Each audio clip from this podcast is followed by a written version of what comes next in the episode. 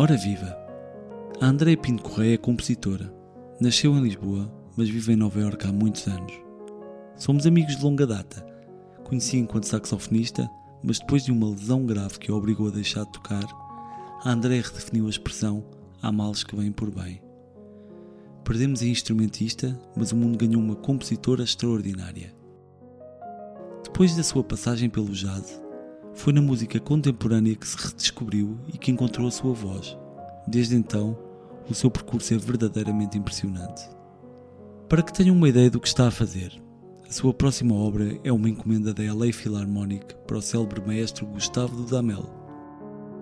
Está em Lisboa para apresentar uma obra sua na Gulbenkian, e aliás, não é a primeira vez que o faz. A peça é um concerto para violoncelo e orquestra e tem o título Reverdecer que significa de alguma forma reinvenção ou renascimento, que é algo que marca constantemente a sua carreira e um verbo que a define na perfeição. Apesar de prezar uma vida recatada e o anonimato, se não é um nome conhecido dos portugueses, devia ser. A sua música é mesmo uma experiência. Explora as texturas e os timbres, tem harmonias dissonantes, mas também é capaz de uma doçura e introspeção de alguém que gosta tanto do silêncio como das notas. É música nova, aventureira, cheia de personalidade, que exige a atenção e disponibilidade do ouvinte.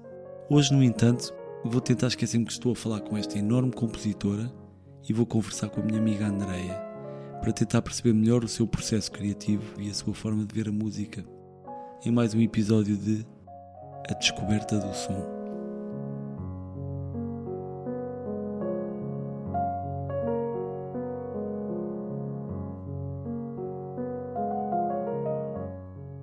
Obrigada, que bonita introdução. É, eu dei tudo. Tudo mesmo. Muito bom, gostei muito. Portanto, vou passar à primeira pergunta. Quando tu eras pequenina, até antes de fazeres música, gostavas de escrever, não é? O que se explica um pouco pela profissão dos teus pais e tudo. Uhum.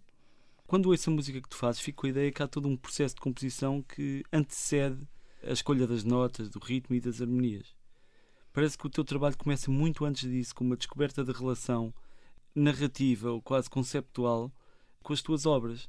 Muitas vezes cruzas a música com a literatura ou com a imagem. Eu queria saber como é que funciona na prática este processo. Pode ser uma, uma longa resposta. Eu creio que o processo criativo, a forma com que eu abordo cada obra, pode variar muito e às vezes eu noto que conforme eu também vou amadurecendo um bocadinho mais, por vezes também a forma uh, de construir uma obra também vai variando. É verdade, uh, e tens toda a razão quando dizes que eu sou muito influenciada pela literatura. Os meus pais eram escritores e, como bem dizias, antes de eu começar a música, gostava muito de escrever poesia e pequenos contos. Era muito pequena, mas os meus pais corrigiam e, aliás, os primeiros sons que eu me recordo era o barulho das máquinas de escrever à noite dos meus pais o meu pai ouvia muita ópera e o barulho do cachimbo que ele ia, ia batendo no cinzeiro. Mas isto para dizer que eles liam muito, liam muito. O meu pai contava muitas histórias, a minha mãe também lia muitas traduções que ia fazendo. E eu acho que também ver o, o próprio processo deles, quando eu era pequena, eu acho que de certa forma fiquei com isso hum, muito bem presente quando escrevo uma nova peça. Uh, eu realmente começo sempre por uma ideia que normalmente, uh, por exemplo, eu posso dar um, um, exemplo, agora o, Reverdecer, que é uma obra que foi uma palavra, até uma palavra que eu descobri num, num sermão, e isto foi uh, logo após a morte dos meus pais.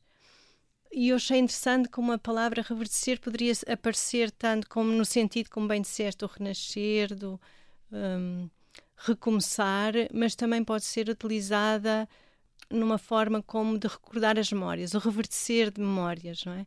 E então eu pensei, bom, é interessante como uma palavra pode conter tantos mundos, o futuro e o, e o passado. E adaptou-se muito bem a esta, porque é um concerto em memória dos meus pais, dedicado à memória dos meus pais. Então há toda aquela ideia de, um, a partir de uma palavra que é um recomeçar, começa no, na nota mais grave do violoncelo e da orquestra, como se fosse uhum. uma semente, não é? e vai crescendo, crescendo, crescendo até ao infinito, até à, a nota acaba, bom, se calhar não devia dizer isto, mas acaba na nota mais aguda possível no violoncelo. E tudo aquilo é uma viagem que, do mesmo material que se vai renovando permanentemente. Portanto, isto é só um exemplo, mas de fato há muito essa, eu tenho muito essa tendência e também de me preparar muito. Eu, eu tenho a tendência de planificar toda a obra antes de a começar a escrever, portanto, eu quando sento, eu, eu não escrevo ao computador, escrevo à moda antiga, ah, de papel sim. e lápis, e antes de começar a escrever, eu passo talvez seis meses a pensar na peça dentro de mim e quando eu me escrevo já é um processo, já a, a peça está quase acabada, não é? Eu já sei quase tudo que vou escrever, pode haver pequenas variações, mas uh, já está praticamente formada. A ideia com que eu fico a ouvir esta tua descrição é quase que a primeira ideia que surge na peça não é uma ideia musical, é quase uma ideia conceptual. Conferes ou, ou, ou dirias... uh, Mais ou menos. As duas estão ligadas, sabes? Às vezes eu não consigo... Um, não consigo às vezes separá-las. Muitas vezes tem a ver com, por exemplo, na, na, questão deste concerto, havia toda uma linguagem microtonal que também foi a fundação hum. da peça, não é? Eu penso muito em termos de gestos, de blocos de som, de, eu adoro escrever para a orquestra e gosto muito de explorar diferentes timbres, diferentes orquestrações, experimentar coisas que nunca ouvi na vida, às vezes para bem ou para mal, não é?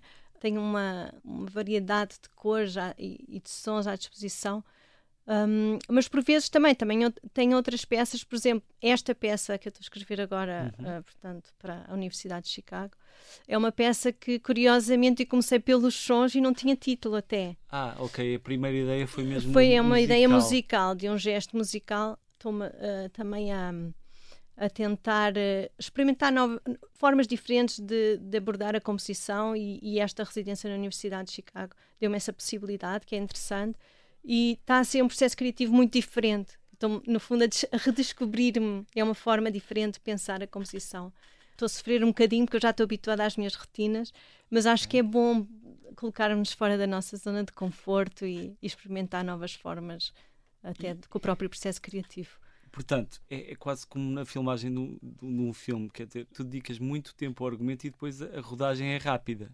Já está tudo planeado, já consegues visualizar. Sim, formalmente está tudo feito, mas uh, por acaso era para trazer uma partitura minha para teres uma ideia, mas as minhas partituras são muito com muito detalhe, muito elaboradas. Portanto, a própria parte depois de uh, escrever e depois todo o detalhe. É um processo que demora muito, exige muita dedicação e muito, muito muitos dias, muitas horas, muito.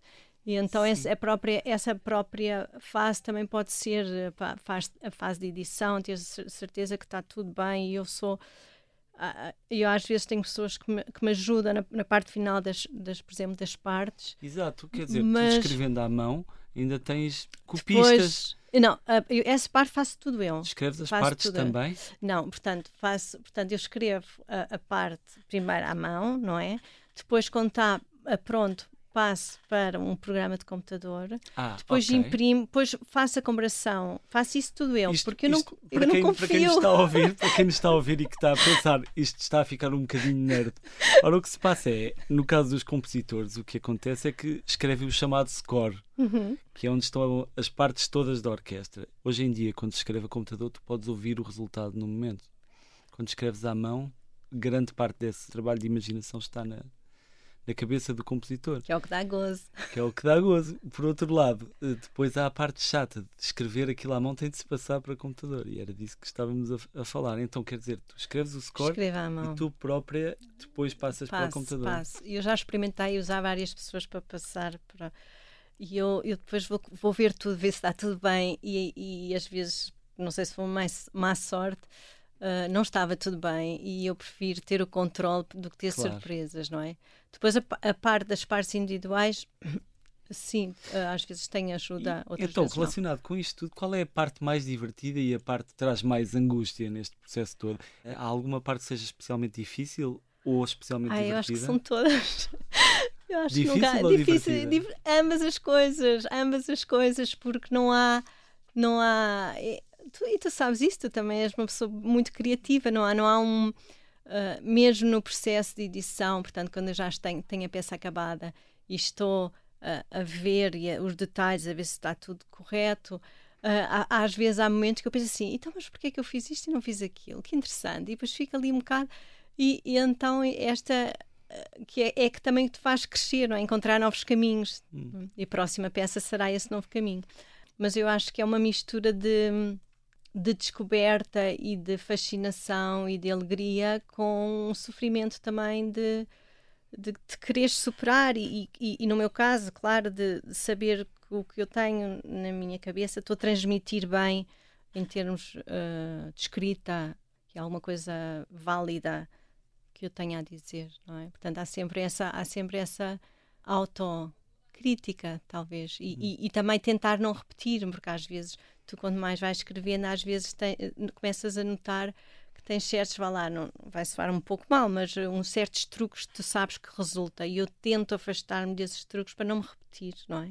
Mas às vezes esses próprios truques fazem parte da tua linguagem pessoal, certos, certos instrumentos que usas de determinada forma, combinação de instrumentos, certas harmonias, que hum. no fundo começam a ser a tua a linguagem pessoal, não é?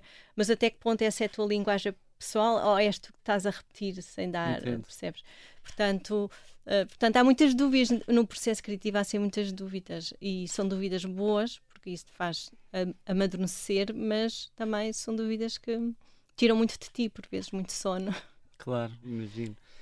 Eu diria que é importante falar sobre o início disto tudo. Tu começaste de facto como instrumentista.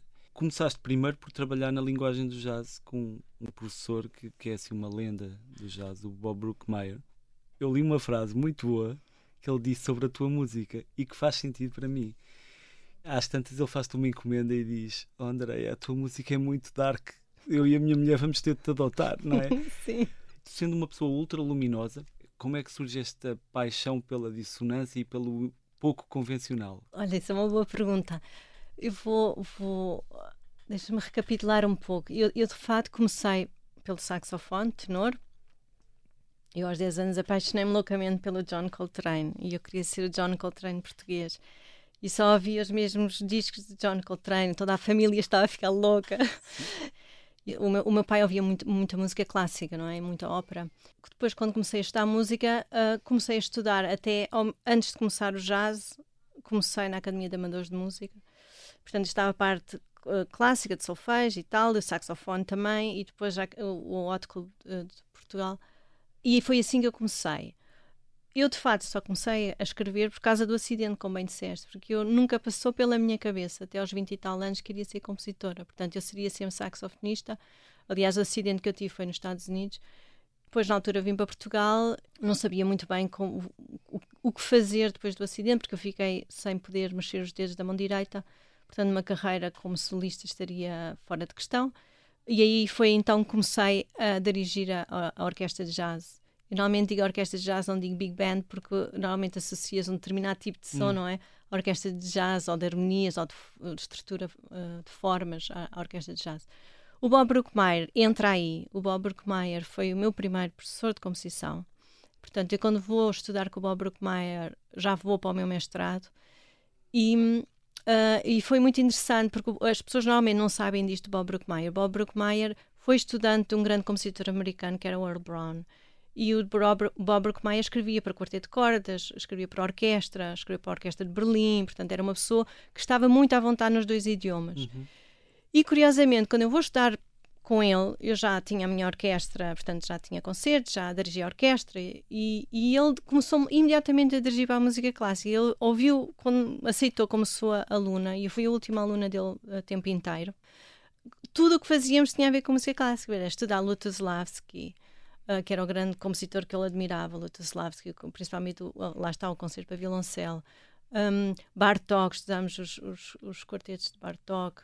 Um, portanto, era tudo já muito virado para aí. E eu, nos nossos ensaios com a orquestra, jazz, um, era engraçado porque eu começava a adicionar mais e mais instrumentos. Portanto, uma orquestra de jazz normalmente tem 17 músicos, uhum. a minha já tinha 25 e já tinha Uh, todos os instrumentos de música clássica, já incluía oboés. E outra coisa que começou a, acontecer nessa altura que comecei a tirar os solos dos, dos, improvisadores e comecei a escrever tudo. Ah, e, claro. o, e o Bob, porque eu queria controlar a estrutura toda, porque às vezes aparece um solista que não, quer dizer, já tem outra linguagem ou tem outra abordagem completamente do que está a acontecer. Eu, eu queria controlar tudo, tudo, tudo. E o Bob, como estava a ver aquilo, isto vai dar mau resultado. Sim, então, assim, depois tens os solistas zangados porque não, não tens espaço para te improvisar. Os solistas já nem me falavam nos corredores, porque depois eu escrevia coisas muito difíceis. E então aquilo já estava a dar um bocado, já estava assim um ambiente um bocado pesado. E, e o Bob dizia: Então, mas eu acho que a orquestra, tens mesmo aquela. Está aqui qualquer coisa parece. É, tens uma escrita muito orquestral. E eu comecei a escrever para a orquestra por, por causa do Bob, na realidade.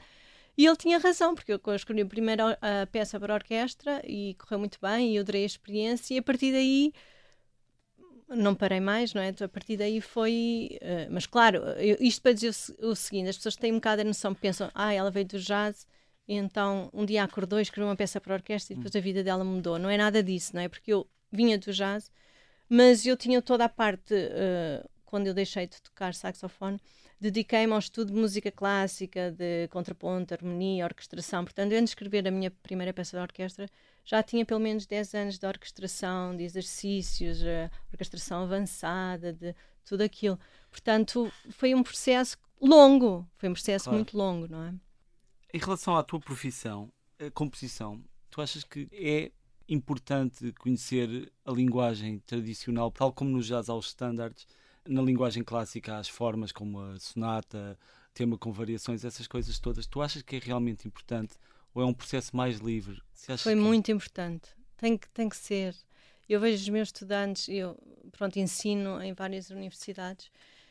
Eu creio que estas novas gerações, também académicas, tem um, um espírito talvez um pouco mais aberto. Ai, vamos aprender uh, coisas novas e vamos, não vamos ligar tanto ao, ao passado. Eu, por acaso, acho o contrário. Eu, eu cada vez mais acho que tu saberes bem de onde vens e saberes. Um, em termos de formais, em termos de orquestração, em, em termos de repertório, contraponto, harmonia. Um, um compositor jovem tem que começar por aí e a partir daí, quando já tiveste tudo isso bem sob controle, então aprender a ser livre. Claro. Tecnicamente tens de estar preparado. Saber aquelas estruturas, por exemplo, Sim. como descrever uma fuga, por exemplo, Sim. essas coisas. Aliás, o meu exame de doutoramento foi mesmo isso. Para entrar para o doutoramento, era uh, vamos fechar num quarto e vais escrever uma fuga, a ver lá okay. se fazes. Agora vamos fechar noutro quarto e vais escrever um coral, a ver o que é que fazes. Agora, este é o, claro. portanto, foi para entrar para tinhas doutoramento. quem te acompanhasse nesse processo de correção, etc. É que, por exemplo, eu tendo vindo do jazz, sempre estudei isso por curiosidade exato, como autodidata, exato, quase. Exato. Eu tenho a impressão que mesmo o universo da música clássica muitas vezes o, o, está muito focado no intérprete e pouco na, na compreensão do texto. Uhum. Eu queria saber qual é que seria o conselho que tu darias a alguém que quer de facto seguir composição. Qual é que é o primeiro passo? Há muito espaço. Olha, uma das, uma das coisas que eu recomendo a jovens compositores e os meus estudantes, eu peço isso nas universidades aqui, não sei como é que está estruturado os cursos, porque eu nunca uhum. estudei composição em Portugal, não é? Claro. Uh, nos Estados Unidos, uma das coisas que eu, uma das decisões que eu tomei logo no princípio, quando comecei a estar composição, mas isto tem a ver muito com o Bob Brookmeyer e tem, e tem muito a ver com o fato de eu ter vindo do jazz, que é, no jazz, o compositor da orquestra de jazz uhum. normalmente é solista e normalmente também sabe dirigir. Na música clássica nem sempre é assim, não é? Portanto, eu, quando comecei a estar com o Bob, aliás, antes de começar a estar com o Bob, fiz todos os cursos que podia fazer de uh, direção da orquestra. E quando falo de direção da orquestra, não é direção da orquestra para jazz, é direção uhum. da orquestra clássica. Portanto, eu fiz uh, vários anos de direção e isso ajudou-me muito na composição, uh, claro. na forma de perceber os instrumentos, de como os instrumentos um, se relacionam entre si, respiração formal também. E, e eu creio que eu ter feito a direção da orquestra e ao mesmo tempo, em Boston, não sei se te lembras, havia um cartão que se chamava College Card.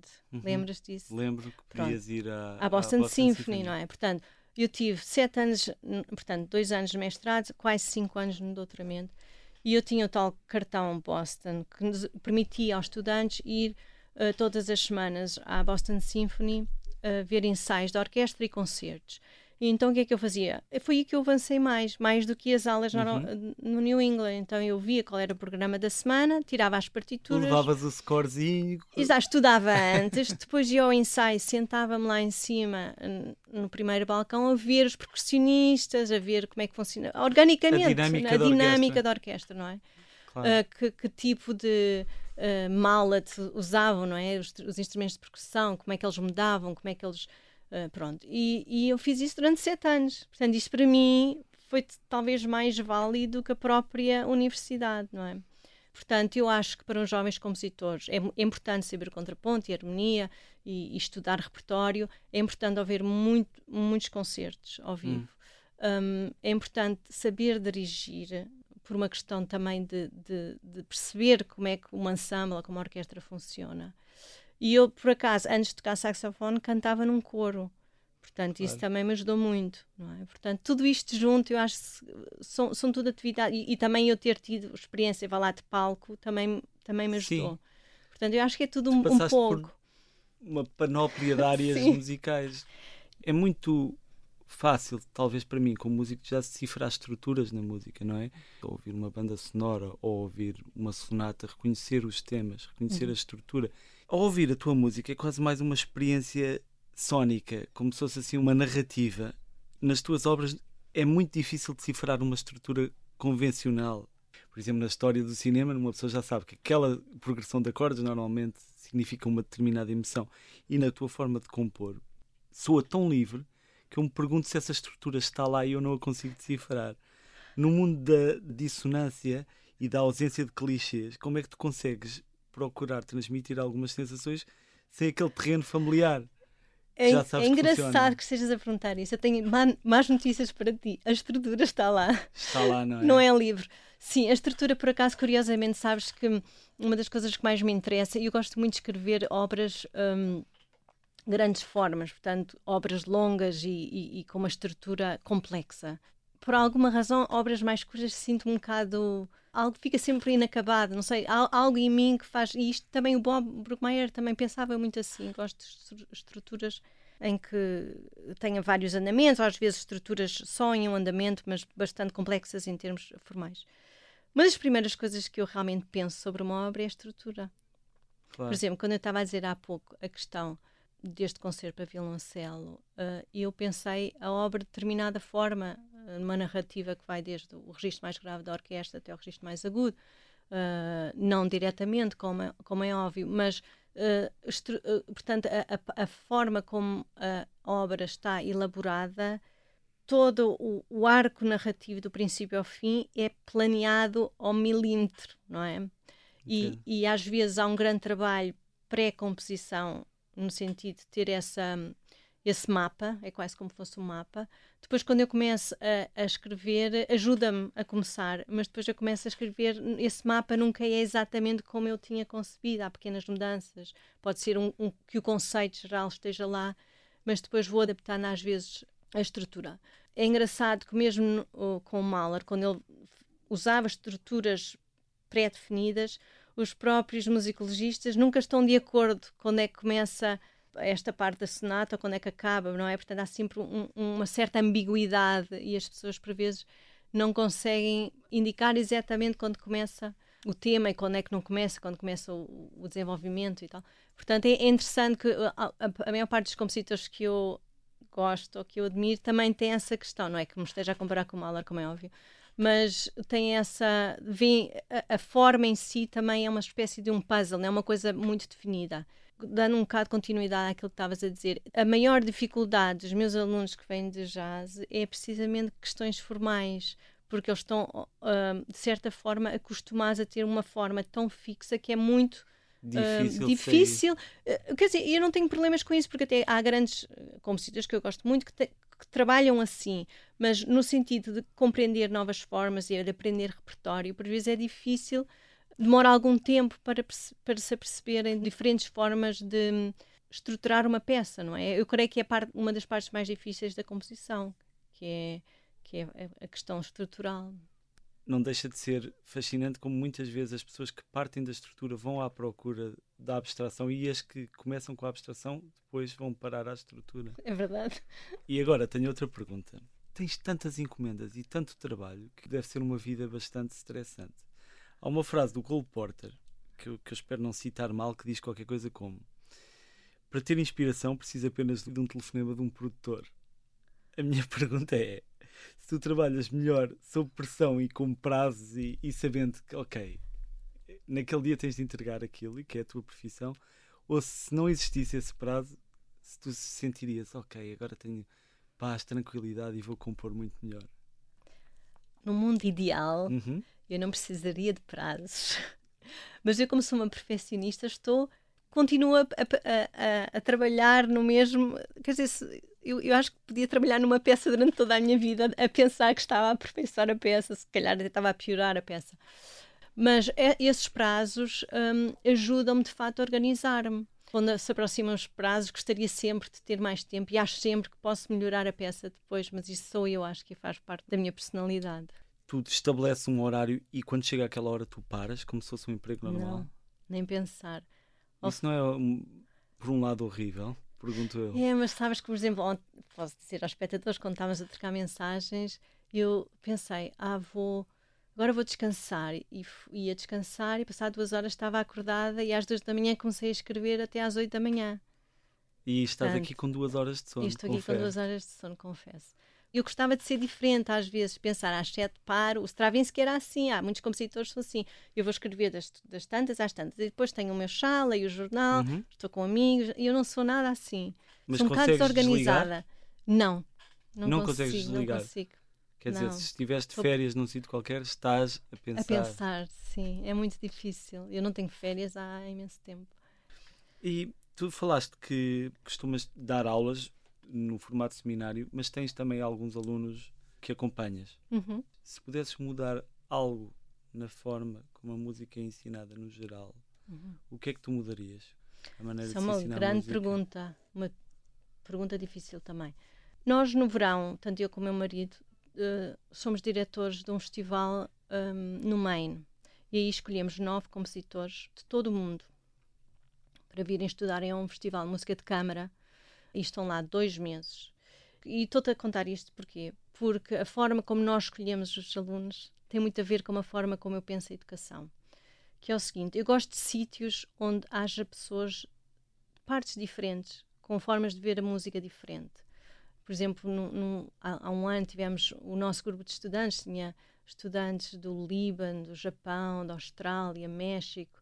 E, e os países, quer dizer, pode ser diferentes países e ter a mesma estética, mas neste caso eu gosto de ter pessoas que têm estéticas diferentes, que se hum. estimulem os alunos, que consigam, que sejam um grupo que, que gostem de estar juntos, que, que, também com os próprios performers do festival, não é? Que haja essa ligação, que conheçam pessoas da sua idade, porque grandes, há algumas pessoas que me fazem encomendas hoje em dia são pessoas que eu conheci quando faz, fazia o mestrado e, e crescemos hum. é, musicalmente e pessoalmente juntos. Isso é bonito e eu gosto desse tipo de relações e acho que os meus alunos devem ter esse tipo de relações. Eu tento ao máximo fazer com que os meus alunos não usem o computador. É uma das coisas que eu mais. É uma das minhas missões, porque eu sinto que estas novas gerações estão muito dependentes do computador quando compõem e, e eu acho que não de uma forma positiva, porque esquecem-se uh, do que estão uh, a ouvir. Por exemplo, eu tenho alunos que vêm com o computador e põem no play e acham, como no computador, uma flauta tem o mesmo nível de som do que 14 violinos, que a flauta de candista em cima dos violinos vai, vai soar. soar mas não vai. soa. Portanto, eles, eu acho que começa-se a perder a noção eh, do concerto, do, do, da orquestração antiga. Claro, mesmo hoje em dia, com a evolução do MIDI, aquela surpresa de repente ouvires a tua música tocada pela orquestra, não acontece muitas vezes porque hoje em dia o MIDI é sempre perfeito.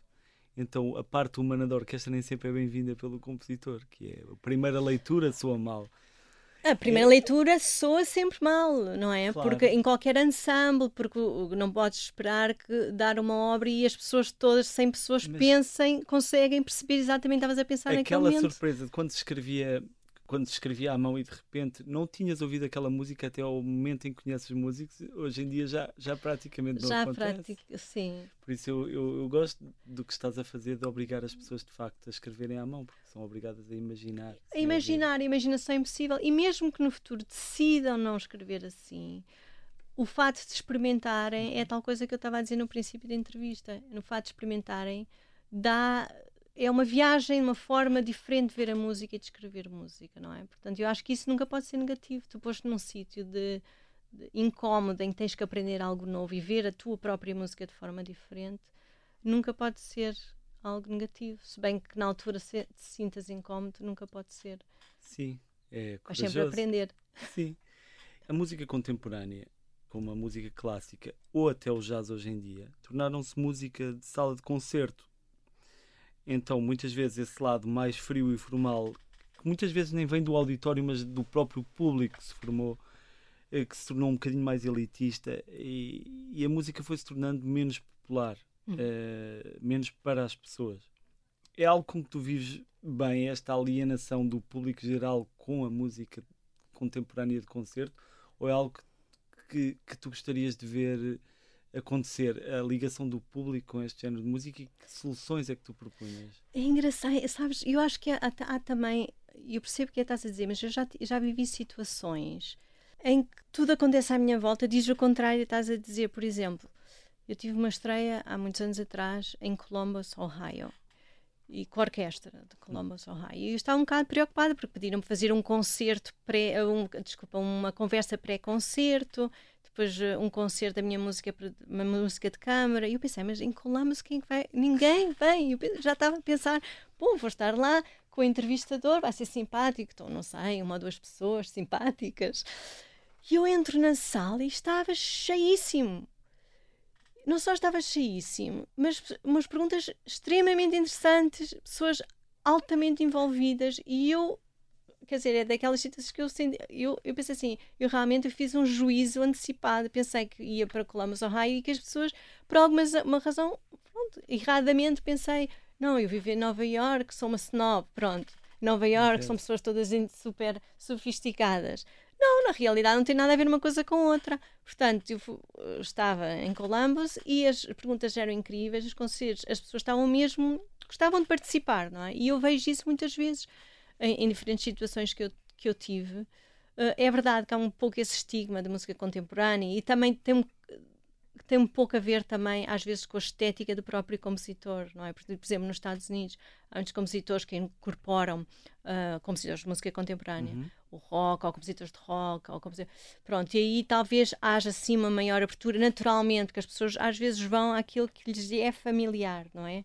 No meu caso, que tem um, uma estética talvez um pouco mais europeia, vá lá, talvez, talvez não seja tão apetecível para uma pessoa que gosta de rock. Olha, vou ver um, um concerto de música contemporânea. Às vezes, portanto, o próprio, próprio eh, mundo da música contemporânea, não é?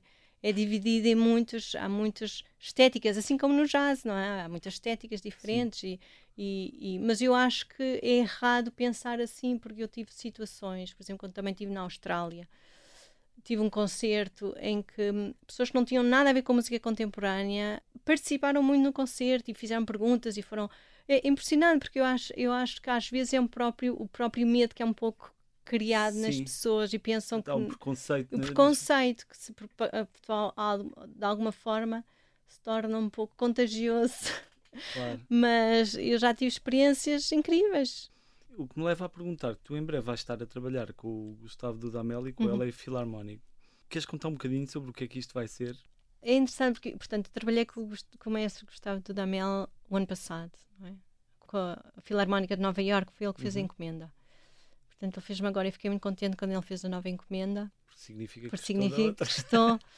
E, e, sabes, eu vou dizer a, a, a, muito sinceramente, uh, aquilo foi uma, muito di difícil, assim como foi este concerto para violoncelo para mim. São as peças que eu escrevi imediatamente após a morte dos meus pais, portanto, os meus pais morreram com um intervalo de seis meses. E aquilo foi muito difícil para mim escrever aquelas duas obras. Portanto, eu quando conheci o Gustavo Dudamel, que era um sonho para mim a, Nova York, a Filarmónica de Nova York, incrível, mas havia uma parte, foi logo a seguir à pandemia, após os meus pais morrerem, portanto, aquilo, eu lembro de ir ao palco com ele e o, e o mestre Dudamel, que é, é, é uma, um, uma pessoa que irradia paixão pela música, aquilo é impressionante. E eu subir ao palco, e a primeira, a primeira ideia que eu tive foi: os meus pais não estão aqui ah. Sabes? E aquilo bateu muito forte. Pois. E aquilo foi muito, foi muito difícil para mim. E eu sempre senti, depois daquilo, claro, portei-me no meu, no meu melhor comportamento, mas fiquei sempre aquilo: olha, é bom ter estas oportunidades, gostava de, de estar noutro estado mental, talvez, para hum. realmente usufruir nisto. E, e, e, pronto, passado poucos meses, o, o maestro Damel uh, encomenda-me esta nova peça que é uma situação de sonho, porque é com Maria João Pires no mesmo concerto. Eu adoro a Maria João Pires, eu ouço a Maria João Pires desde criança, meu pai levava-me levava aos recitais, assim, a minha heroína. E, e é a combinação, não só ter o maestro do Damel, mas também ter a Maria João Pires no mesmo concerto. É, é muito especial claro. para mim, é muito especial. Em relação à obra em si, ele é muito, muito concreto em, naquilo que gosta de pedir. Ele gosta, por exemplo, no, neste concerto da Los Angeles Philharmonic, a grande peça, portanto, uh, da segunda metade é o Dom Quixote do Strauss.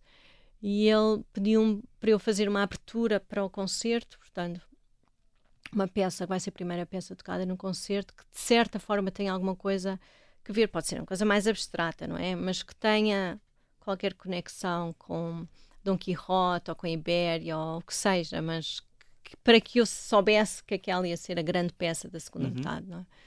Ora, muito bem. Nós estamos a chegar ao fim, mas eu queria fazer algumas perguntas assim. Se houve algum concerto ou algum momento musical que tivesse marcado mais do que qualquer outro? Olha, eu, eu, eu vi, não sei se sabes quem é o Peter Serkin, não pianista. Sei. Pianista americano que morreu há, há pouco tempo. Ele tocou um concerto no, no, Festival do Maine, onde eu ensino o verão, que foi o último concerto, um dos últimos concertos dele, que foi incrível e eu aí percebi a forma dele tocar, um, tocou Bach, Mozart, uh, tocou também uma peça de Oliver Nelson, que é um compositor também recentemente falecido, um, e foi, foi incrível, porque ele já, ele já estava até muito doente, mas a forma dele tocar, uma forma muito. Eu, eu identifico muito com solistas que são muito introspectivos, e hum. ele a tocar, e, na forma como ele se movia as vozes entre este, tu que és pianista parecia um compositor a pensar, sabes? Aquilo foi, foi incrível. A, a, forma de ele, tens que ouvir sem um. um está gravado? Está, quer dizer, esse concerto acho que até está online. Ah, se fores ver, bom. do Baldwin Festival, Peter Serkin. E foi dos últimos concertos que ele, que ele deu, portanto, se não o último. Portanto, acho que vale, vale a Muito pena. Bem. Ver ao Boa vivo foi mesmo emocionante. A outra pergunta, para quem não conhece a tua música e nos esteja a ouvir, queria que escolhesse uma composição tua que fosse assim uma espécie de um cartão de visita, porque é, alguém a vai ouvir e depois vai explorar todo o teu catálogo. Ai meu Deus, deixa-me cá ver. O meu primeiro quarteto de cordas. O teu primeiro quarteto de cordas. Uhum. Fala, contextualiza. Foi uma encomenda também da Gulbenkian, lá está, já estás a ver. Uh, 2018, creio que foi. Um, portanto, Quarteto de Cordas número 1 um, foi inspirado num livro que se chama The Bridge, A Ponte, do Hart Crane, que é hum. uma espécie de hum, epopeia, mistura, simbolismo, com é assim uma teia de alusões ao mundo clássico, mas também à opressão da tecnologia e da, da cidade de Nova York. É interessante, é bastante interessante. E a obra foi inspirada, de certa forma, na de fato de ser portuguesa e estar também o Hart Crane não era de Nova York um, de ser um outsider e estar a ver a ponte, a ponte porque ele, uh, o, o Hart Crane ele viveu aquela experiência pós a construção da, da ponte de Brooklyn e a uhum. ponte de Brooklyn na altura era vista como uma grande uma grande um grande feito da arquitetura não é portanto havia aquele mundo Sim. também da, da, ilusão americana de construir, de construir novos mundos, de vir para um novo mundo e reinventar-se, mas depois todas as tentativas são sucessivamente negadas por alguma razão, aquela coisa um caso dramática. Essa peça, o Quarteto de Cordas, que é dividida em quatro andamentos, tocado pelo Jack Quartet. Pronto. Vamos ouvir. Vamos.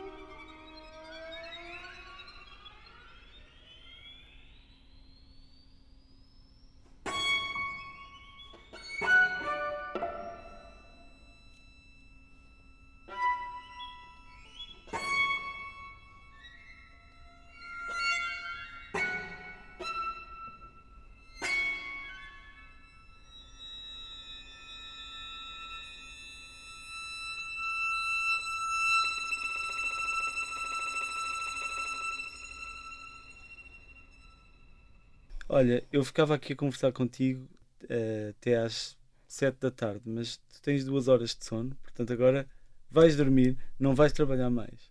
Sim. Tá e muito, muito obrigado. E muito obrigada, Felipe. Gostei muito, muito de conversar contigo. E muito obrigado pela música que estás a fazer. É mesmo extraordinária. Muito obrigada e obrigada a ti, porque tu também me inspiras. És muito querida. Beijinhos. Beijinhos.